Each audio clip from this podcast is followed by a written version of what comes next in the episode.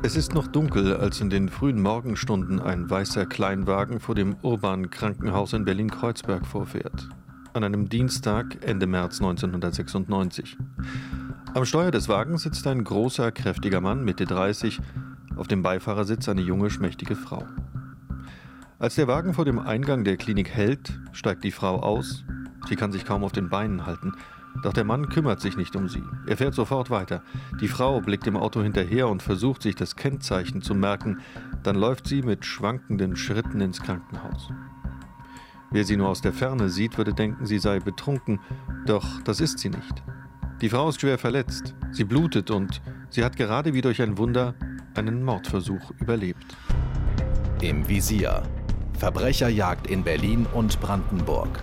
Ein Podcast von RBB 24. Mit Theresa Sickert.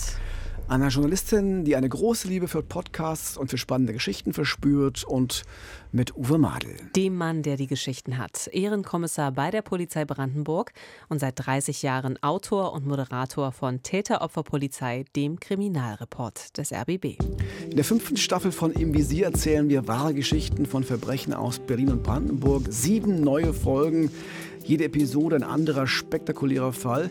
Es geht um verschwundene Prostituierte und zerstückelte Frauenleichen und Mörder in weißen Kitteln. Wir wussten ja genau, wann sie verschwunden ist und das war für uns dann auch der Tattag. Und da konnten wir feststellen anhand einer Rechnung, dass er einen Tag später eine große Reisetasche gekauft hat.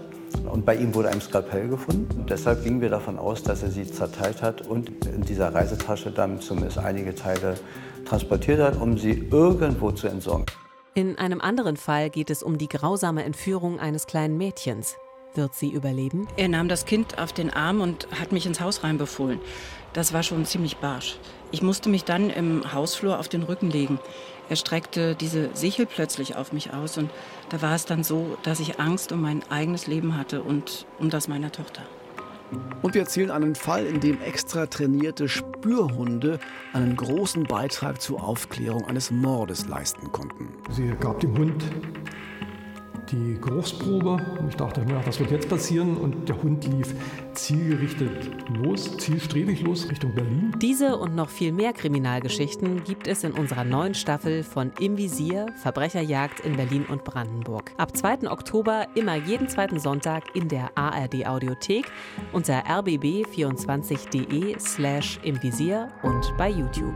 Schön, dass Sie uns wieder zuhören.